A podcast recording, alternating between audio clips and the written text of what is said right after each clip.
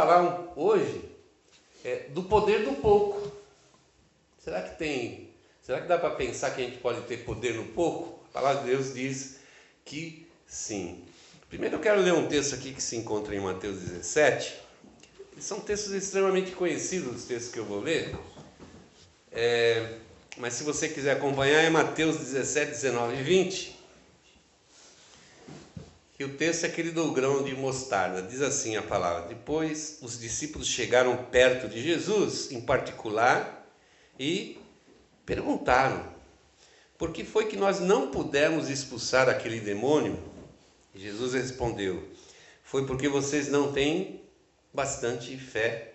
Eu afirmo a vocês que isto é verdade. Se você tivesse fé, mesmo que fosse do tamanho de uma semente de mostarda, poderiam dizer a este monte: sai daqui e vá para lá, e ele iria. E vocês teriam poder para fazer qualquer coisa. Iniciamos essa meditação, queria orar com vocês.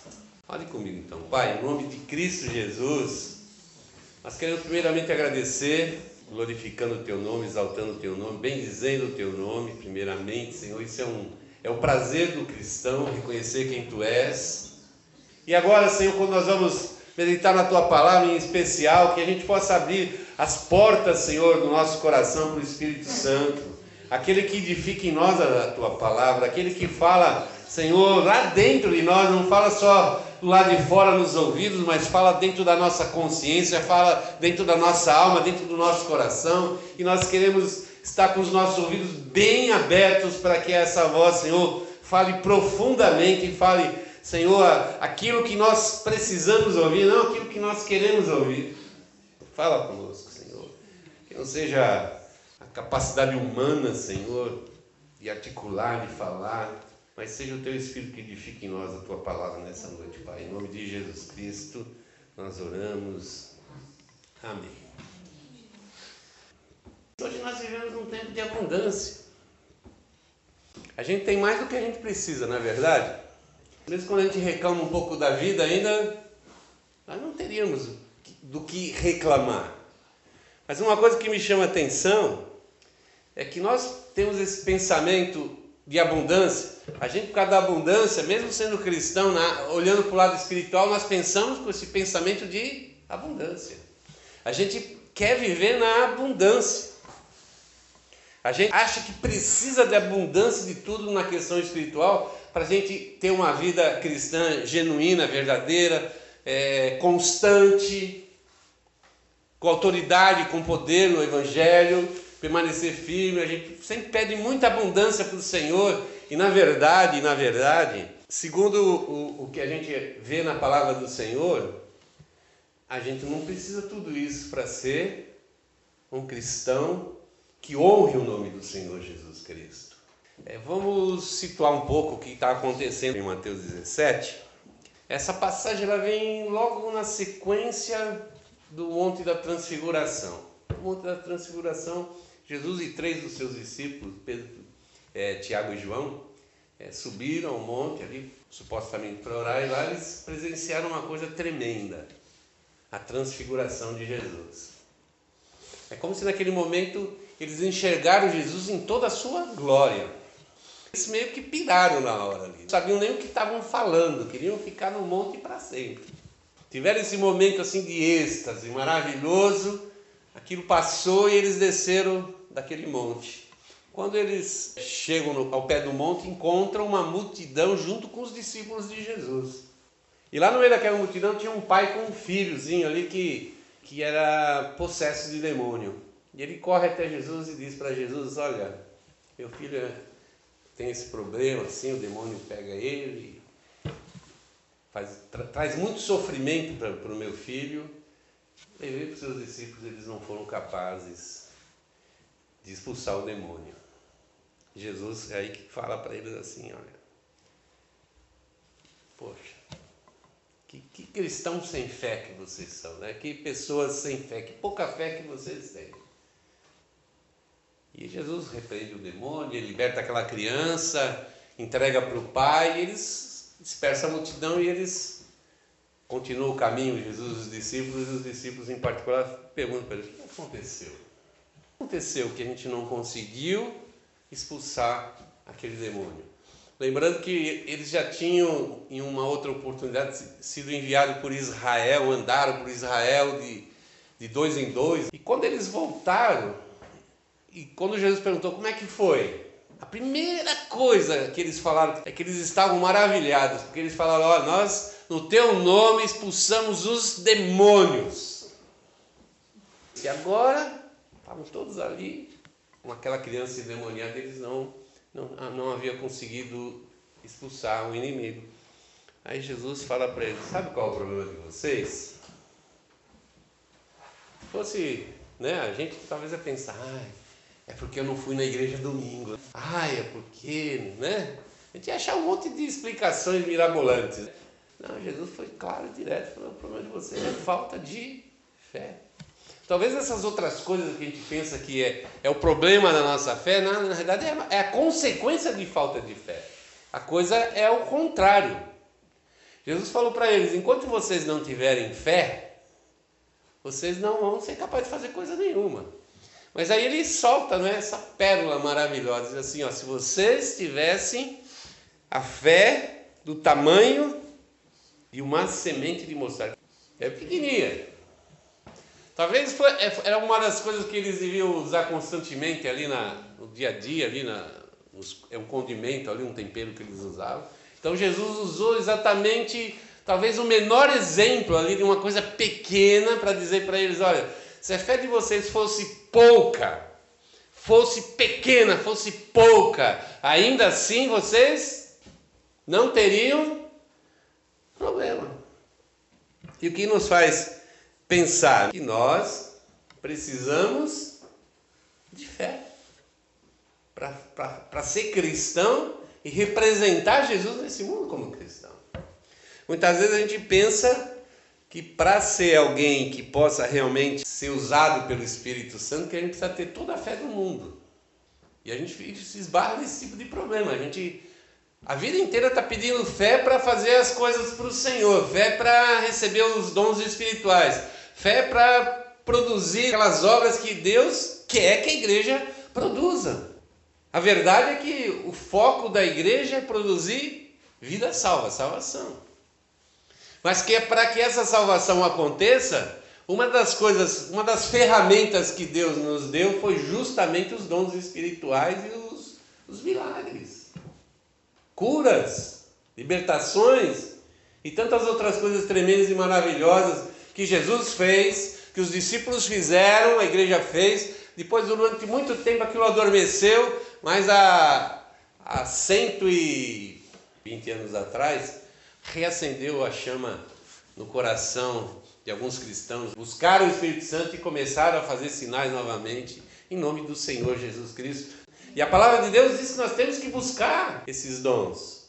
Mas nós pensamos, não, eu não vou buscar porque eu não tenho fé. Eu acho que eu preciso ter toda a fé do mundo, mas aqui diz exatamente o contrário. Que um pouco de fé seria suficiente para nós mudarmos as montanhas de lugar. Logicamente, isso é uma figura de linguagem. O que, que Jesus está querendo fazer? Que nós faríamos coisas tremendas. Se nós tivéssemos muita fé, não, um pouco de fé genuína, verdadeira, fé de quem de fato crê, acredita que aquilo é para você. É para você para que você possa ser produtivo na obra de Deus. Você possa fazer as coisas que Deus espera que você de fato faça. As coisas que Jesus Cristo espera que nós, como igreja, realizemos. Ele, ele termina aqui o texto e acho isso é, muito legal, porque desmente todas aquelas nossas preconceito a respeito da, da fé, né? Todas aquelas coisas que a gente já tem na nossa cabeça. Ele diz que um, se a gente tivesse de fato um pouco de fé, o texto termina assim: vocês teriam poder para fazer qualquer coisa. Quem está dizendo isso é Jesus Cristo. Nós teríamos poder para fazer qualquer coisa. E às vezes a gente reclama reclama, reclama, mas não busca aquela fé que a gente precisa ter. Nós podemos falar aqui muito sobre como obter fé. A gente fala isso direto, a gente estuda isso direto, a gente aprende, mas às vezes não, não põe em prática. Nós estamos esperando algum momento da nossa vida que a gente receba aquele monte de fé. Eu vou fazer uma oração, Deus vai ouvir, eu vou sair assim, andando sobre as nuvens de tanta fé. Mas isso não vai acontecer. Na verdade, o próprio Senhor Jesus disse assim que é, numa das suas parábolas, dizendo que se nós formos fiéis no pouco, nós vamos receber muito. Muito. Deus está esperando que aconteça alguma coisa através da sua fé, para dar um start, um começo de alguma coisa muito maior. Eu estava escrevendo essa semana sobre o encontro de Pedro e João com o coxo na entrada lá do portão do templo. O alvoroço que foi eles terem curado aquele, aquele paralítico. O alvoroço que foi ali. Mas eu olhei por outro lado, fiquei pensando a emoção que eles tiveram. Aquele foi o primeiro milagre que foi realizado no nome de Jesus depois que Jesus morreu e ressuscitou. Foi o primeiro. Foi na sequência do Pentecostes. Imagino que naquele momento eles ficaram extremamente felizes. Ficaram assim, boca aberta. Nossa, Jesus continua agindo através de nós.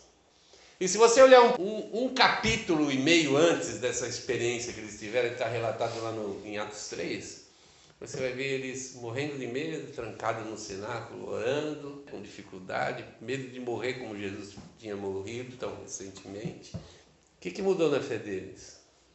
Eu acho que, em tese, pouquíssima coisa. Mas o que fez diferença? O fato de eles acreditarem que aquela fé que eles tinham era capaz de produzir uma bênção na vida de alguém que se transformou em salvação, não somente daquele que foi curado, mas imagino que muitos dali que presenciaram aquele fato também creram, também creram.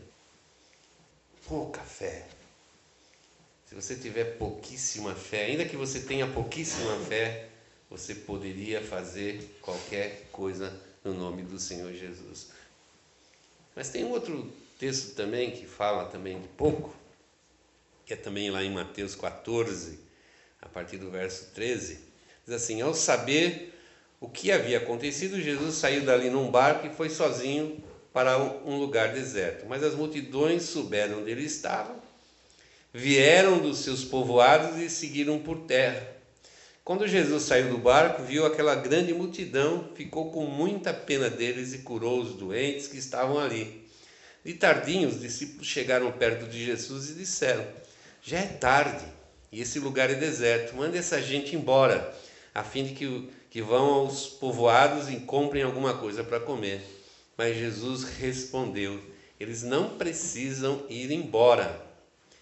Deem vocês mesmos comida a eles. Eles disseram: Só temos aqui cinco pães e dois peixinhos. Qual que é o contexto da história? Né? Jesus depois de ter tido uma experiência lá com a multidão, atravessou o mar ali de barco, esperando alcançar um lugar deserto. Mas quando ele chegou lá, em seguida chegaram a mesma multidão que estava do outro lado do lago, acompanhou e chegou daqui. E Jesus ficou com dó daqueles homens, daquelas mulheres. E ele passou a fazer sinais ali, é, libertar, curar. E o dia foi passando, o tempo foi passando, passando.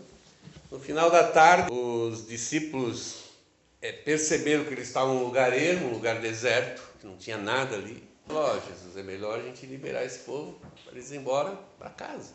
Eles não têm o que comer. E o que, que Jesus respondeu para ele? Falei, não, eles não precisam ir embora. Dê vocês de, de comer. E aí eles falaram assim, né, disseram, olha, só temos aqui cinco pães e dois peixinhos. E se você ver essa narrativa no paralelo dos outros evangelhos, você vai ver que nem foram eles que levaram esses pãezinhos, esses peixinhos. Pegaram emprestado. E é bem interessante porque eles mesmos levaram aquilo para Jesus meio assim desolado. Não é isso que nós temos, como é que nós vamos poder alimentar essa multidão? Então devia ter muita gente. Muita gente. E eu me coloco ali e fico pensando como aqueles discípulos devem ter pensado, humanamente pensaram ou racionalmente pensaram. Bom, nós não temos alimento aqui para alimentar essa multidão. Então a ideia aqui que era, vamos mandar embora. Vamos mandar embora. Mesmo que eles quisessem comprar, não teria um lugar para comprar. E pior, eles não teriam dinheiro para comprar. Então, é, humanamente olhando para essa situação, a gente fala, não tem o que fazer. Mas, de repente, alguém falou assim: olha, nós temos aqui cinco pães e dois peixinhos. Talvez a pessoa foi a Jesus se achando a pessoa mais irracional do mundo. Se a gente olhar pelo lado racional realmente da situação, foi uma ideia bem tosca.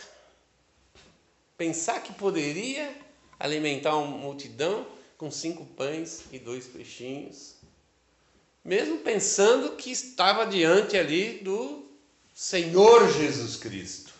Porque racionalmente a gente não pensa naquele fator sobrenatural que significa a presença de Jesus Cristo. Quando nós pensamos só humanamente nas coisas da nossa vida, nas situações que nós enfrentamos, nos desafios que nós temos como cristãos, mais do que isso, na obra da igreja, apresentando a mensagem do Evangelho, glorificar o nome de Deus e exaltar o nome de Jesus. Mas se a gente não sai dessa esfera racional, se a gente não vai para o sobrenatural de Deus, hum, nada acontece. A gente pode fazer grandes atividades na igreja, eventos maravilhosos, que até de repente trazem pessoas para Cristo. Mas nós queremos trazer pessoas para Cristo, mas queremos glorificar o nome do Senhor Jesus Cristo. E, e, e para que isso aconteça, o sobrenatural tem que existir na nossa nossa vida. Eu não digo assim que a gente não deve ser racional. Eu sou a pessoa talvez mais racional possível no entendimento do Evangelho, da mensagem, da própria palavra de Deus. Mas a verdade é que, junto com esse racional que me faz entender o que Cristo fez ali naquela cruz, eu tenho que entender que por trás daquilo existe um mundo espiritual, um mundo sobrenatural, onde reside e atua o poder de Deus. O poder de Deus não é pouca coisa. O apóstolo Paulo fala assim, lá para os Efésios: Espírito Santo que habita na vida de vocês é o mesmo Espírito que levantou Jesus Cristo da sepultura. Você já pensou, cara? É esse poder que existe, está dentro de nós, na nossa vida. Se nós juntarmos esse pouco, que é o que eu tenho às vezes disponível, eu não tenho nada, às vezes tenho menos que cinco pães e dois peixinhos, pensando assim no sentido de avaliar aquilo que eu posso usar em favor do Evangelho, em favor da obra de Deus. Mas se eu tirar os meus pés do racional e olhar aquilo pelos olhos da fé e colocar aquilo de fato diante do Senhor, eu tenho certeza que você vai ver coisas tremendas e maravilhosas, porque nós, nós juntamos a fé do tamanho de um grão de mostarda com o poder de um Deus que não tem nem como a gente mensurar. O Deus Criador dos céus e da terra. O Pai do Senhor Jesus Cristo, que agora é nosso Pai também, ele fez tudo, o universo inteiro, porque ele não poderia alimentar 5 mil, 10 mil, 100 mil com cinco pães e dois peixinhos. O que falta? A gente tomar essa postura. E algumas igrejas, às vezes, elas perdem o foco porque elas vão só para o lado do sobrenatural, esquece do lado racional da palavra de Deus, do entendimento da verdade, para a gente não inventar verdades. A própria palavra diz: aquele que passa do que Jesus Cristo ensinou, vai além daquilo, também está pecando. Não é isso que a gente quer. A gente quer se afastar do pecado. Mas por outro lado, também uma igreja de atividade, uma igreja que insiste só na atividade. Não, não que seja ruim, que isso não tenha seu valor, mas ela não alcança os frutos que poderia alcançar se nós usássemos bem a nossa fé sobrenatural com o nosso conhecimento. Um pouco. Se a gente colocar diante do Senhor e crer, coisas de Deus com certeza vão acontecer. Então, um pouco de fé, um pouco de entregar o que nós temos. O que, que você tem aí na sua vida para colocar diante do Senhor? Né? Mas esse é um pouco também, a gente falou do lado bom e bacana, mas também tem um lado negativo. Vou ler um texto para vocês lá de Gálatas. Gálatas 5, de 7 a 9. Diz assim: Vocês estavam indo tão bem, quem convenceu vocês a deixarem de seguir a verdade? É claro que quem os convenceu não foi Deus que os chamou.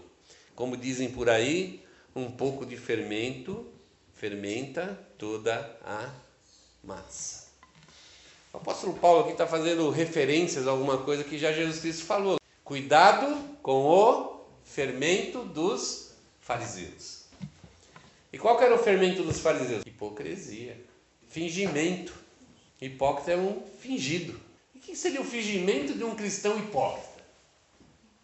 A gente tem uma aparência de cristão, mas o meu coração lá dentro, ele é completamente avesso, do contrário. Eu frequento os lugares que o cristão frequenta, eu falo o crenteza, que é uma linguagem própria do crente. Vai na igreja, às vezes leva até a Bíblia embaixo do braço, e não é cristão. É talvez assim um simpatizante da causa. Não, acho bacana. Eu, algumas pessoas me falam isso até. Não, acho bacana a vida de vocês. Eu ah, isso não me torna um cristão. Um cristão é alguém que tem um coração diferente. Às vezes o lado de fora nem precisa ser diferente. Alguém via Jesus andando na multidão, olhava para a roupa dele e falava assim: Nossa, aquilo lá é um crente. Ele se vestia exatamente como igual todo mundo se vestia. Como era o hábito. Mas o nosso lado de dentro tem tudo a ver. Como as coisas a acontecem lá dentro de nós, aquilo indica realmente se nós temos parte com Deus ou não temos. Jesus falou assim: como é que você pode dizer que é cristão e tem o, coração cheio de ódio, de raiva, de perversidade, coisas ruins, amargas? Como você pode ser cristão se, se sai da tua boca uma palavra torpe, uma palavra destrutiva, uma palavra que, que é uma facada às vezes no coração de alguém que está do teu lado? dentro da tua casa, o teu vizinho, o teu amigo de trabalho. Como que você pode dizer que é um cristão? Então eu não posso, não posso eu mesmo ser benção e ser maldição. Trazer as pessoas a Deus e eu mesmo empurrar elas para o inferno. Não pode. Jesus pontuou, falou: ou é branco ou é preto, ou é sim ou é não, ou é verdadeiro ou é falso. Não dá para mim ser meio uma coisa e meio outra coisa. Não posso agradar dois senhores. Eu não posso andar com um pé na igreja e um pé no mundo. A gente às vezes ser das duas coisas. Eu quero ser de Jesus, mas ao mesmo tempo eu não quero abandonar o mundo. E a Bíblia é muito clara, diz que a amizade do mundo é a amizade de Deus. Não dá para ser um homem uma mulher de Deus e andar de mão dada com o mundo, pior ainda, de mão dada com Satanás, que é aquele que manda e controla todo esse sistema chamado mundo. E Paulo repete aqui, não é? Um pouco de fermento leveda toda a massa. Paulo está dizendo assim, ó, um pouquinho, um tisquinho. A gente às vezes pensa que um, um pouquinho, pouquinho, pouquinho, pouquinho, pouquinho de fermento na nossa fé não vai fazer mal. Não vai fazer mal. Um pouquinho lá de carnalidade não vai fazer mal para minha fé. E quando eu penso em carnalidade, eu botei aqui preguiça, orgulho, vaidade, egoísmo, inveja. Pouquinho. Um pouquinho. Não estamos falando assim, ser muito preguiçoso ou muito orgulhoso ou muito egoísta. Um pouquinho. Aquilo já vai fermentar a minha vida espiritual, vai estragar a minha vida espiritual. Um pouquinho de carnalidade, um pouquinho de ideologia. O que é ideologia? É um conjunto assim de ideias, de, de pensamentos, de doutrinas que são a base da minha visão de mundo, de pessoa, de tudo. Então, baseado naquilo que eu recebo como certo, errado, como uma forma é, correta de ser ou de viver, eu vou viver a minha vida. Às vezes a gente pensa que ideologia é só essa questão política. A gente pensa só em termos de política, mas isso aí tem a ver tudo com a vida. O cristianismo é uma ideologia? Outro me perguntaram isso, uma pessoa. Lógico que é. Por quê? Porque eu recebo ensinamentos e doutrinas que vão modelar a minha visão de mundo e de pessoa. Visão até do próprio Deus, né? A gente conhece o Deus de verdade através do cristianismo. Isso muda tudo na nossa vida. Isso aí é o filtro pelo qual eu enxergo o mundo que está à minha volta. A ideologia, ela pode contaminar a minha, minha fé. Uma ideologia estranha ao que eu recebi pela palavra de Deus pode contaminar a minha fé.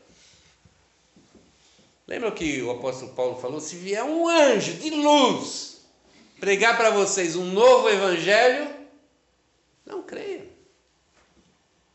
Não acredite que aquilo vai destruir a fé de vocês. É o que estava acontecendo lá aos Gálatas.